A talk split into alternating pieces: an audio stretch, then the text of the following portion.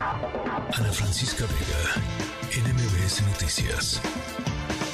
En la línea telefónica, el doctor Jesús Rodríguez, profesor e investigador de la Facultad de Química de la UNAM. Gracias por conversar esta tarde con nosotros, doctor. Hola, Ana.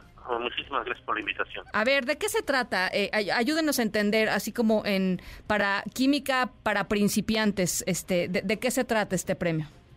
Pues mira que lo dijiste muy bien, ¿eh? Son los, los puntos cuánticos son especies, para empezar, cristalinas, de unos materiales que se denominan semiconductores y que el, la característica primordial es que se encuentran en el orden de los nanómetros. ¿Qué es un nanómetro? Para una comparación rápida, un nanómetro, bueno, un centímetro corresponde a 10 millones de nanómetros. O si hacemos una comparación un poco más, más representativa, si tenemos una canica, una canica representa un nanómetro, el, diámetro de la Tierra representaría un metro. Ya. Eso nos dice mucho eh, la dimensión que tienen estos. Claro, claro. Chiquititititos. Sí, muy pequeño. Sí.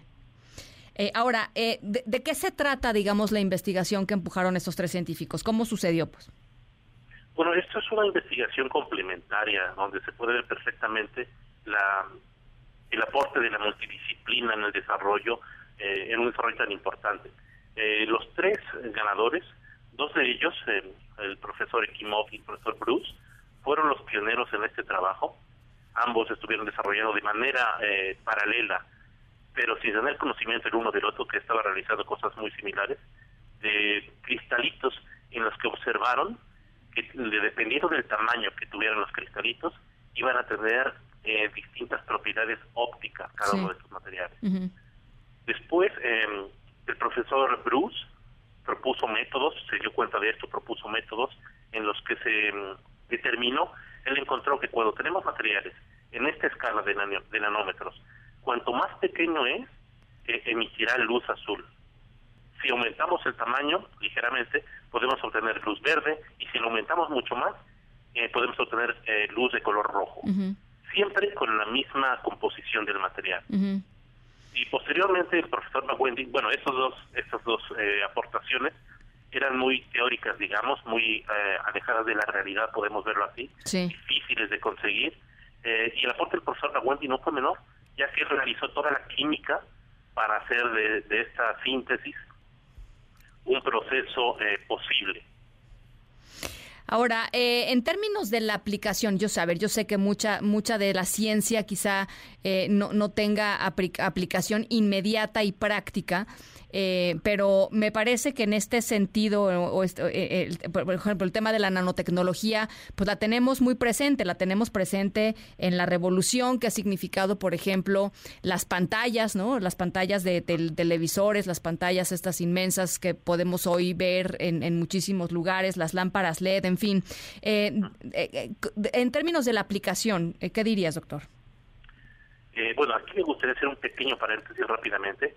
Eh, estoy de acuerdo en, la ciencia aplicada. La ciencia aplicada es muy necesaria actualmente, que el conocimiento se aplica a resolver problemas inmediatos. Sin embargo, esta, este descubrimiento nos dice mucho que la ciencia, solo por generar conocimiento, en algún punto se va a aplicar. Esta, tecnología se empezó a investigar hace 40 años y justo ahora le dan el Nobel como, como lo acabas de mencionar, tenemos, por ejemplo, eh, las pantallas, las aplicaciones, creo que es la más visual, ¿no? Todos hemos visto eh, pues pantallas. En los centros comerciales podemos ver que pantallas hechas de, puntos cuánticos o quantum dots ponen ahí algunas que es, es la cara más visible.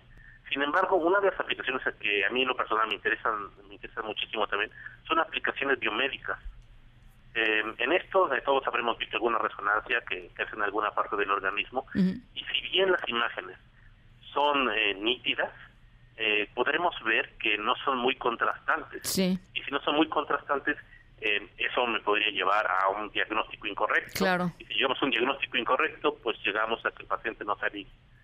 Sin embargo, lo que se puede obtener con estos puntos cuánticos es que eh, al interaccionar de manera distinta con la luz, dependiendo de su tamaño, se puede modular eh, la, la fotoluminiscencia, que es la responsable de que obtengamos imágenes dependiendo de la concentración y del tamaño, podemos tener distintos tipos de luces, distintos tipos de colores, lo cual nos llevará a una imagen con mucho mayor contraste. Sí. Eso es interesantísimo. Es interesantísimo. O sea, lo que nos estás diciendo es que manipulando, digamos, el, el, tamaño de estas de estos puntos cuánticos, podremos, por ejemplo, eventualmente detectar mejor eh, un cáncer. Eh, sí, más fácil, de manera más sencilla y, sin tanta incertidumbre en el proceso. Pues qué, qué interesante. ¿Alguna otra aplicación así en el campo de la medicina? Digo, esta ya es suficientemente importante, pues, pero eh, decías que te, te parecía eh, mucho más interesante, por supuesto, que una que una televisión, una, una, pantalla enorme a color, pues, ¿no? Sí, en general eh, se puede aplicar a muchas técnicas de microscopía, como lo que ganaron hace hace unos años el premio Nobel también en microscopía de superresolución, todo para tener un conocimiento mucho más real. Preciso, sí exacto de las eh, de, los componentes de un organismo de las sustancias eh, eso es. O sea, em, y, y, lo que vimos hoy, lo premiado hoy, por supuesto, continúa evolucionando, que eso es lo más emocionante de todo, ¿no? Continúa evolucionando eh, y seguramente muchos más científicos construirán sobre lo, lo aprendido por estos tres científicos y, y, y, podremos ver en los próximos años pues avances increíbles. Sí, claro. A pesar de que es una técnica madura, hay todavía muchos campos en los que se puede mejorar. Por ejemplo, eh, en lo personal a mí me interesa mucho la estabilidad de los materiales. Esto, una de las de las cosas que se aplicaban antes para imagen, imágenes de biomedicina, eran eh, moléculas eh, orgánicas convencionales que al exponerlas a cierta radiación durante cierto tiempo blanqueaban, es decir, ya no emitían la luz y, por decirlo de manera coloquial, morían. En cambio, estas sustancias cada vez tienen mejor resistencia, mejor biodisponibilidad, eh, se pueden hacer, digamos, a medida. Todo eso es un campo que está ahorita en pleno desarrollo. ¿eh? Ahora, ahorita esta, esta investigación está en el mundo. Eh, es un tema muy, muy importante, muy desarrollado actualmente. Bueno, pues interesantísimo. Eh, Jesús, gracias por ayudarnos a, entender un poquito eh, lo, lo, premiado hoy por la eh, Real Academia Sueca de las Ciencias, este Premio Nobel de Química 2023. Muchísimas gracias, doctor. Al contrario, muchísimas gracias a ti. Gracias, el doctor de eh, Jesús Rodríguez, profesor investigador de la Facultad de Química de la UNAM. Ana Francisca Vega, NMBS Noticias.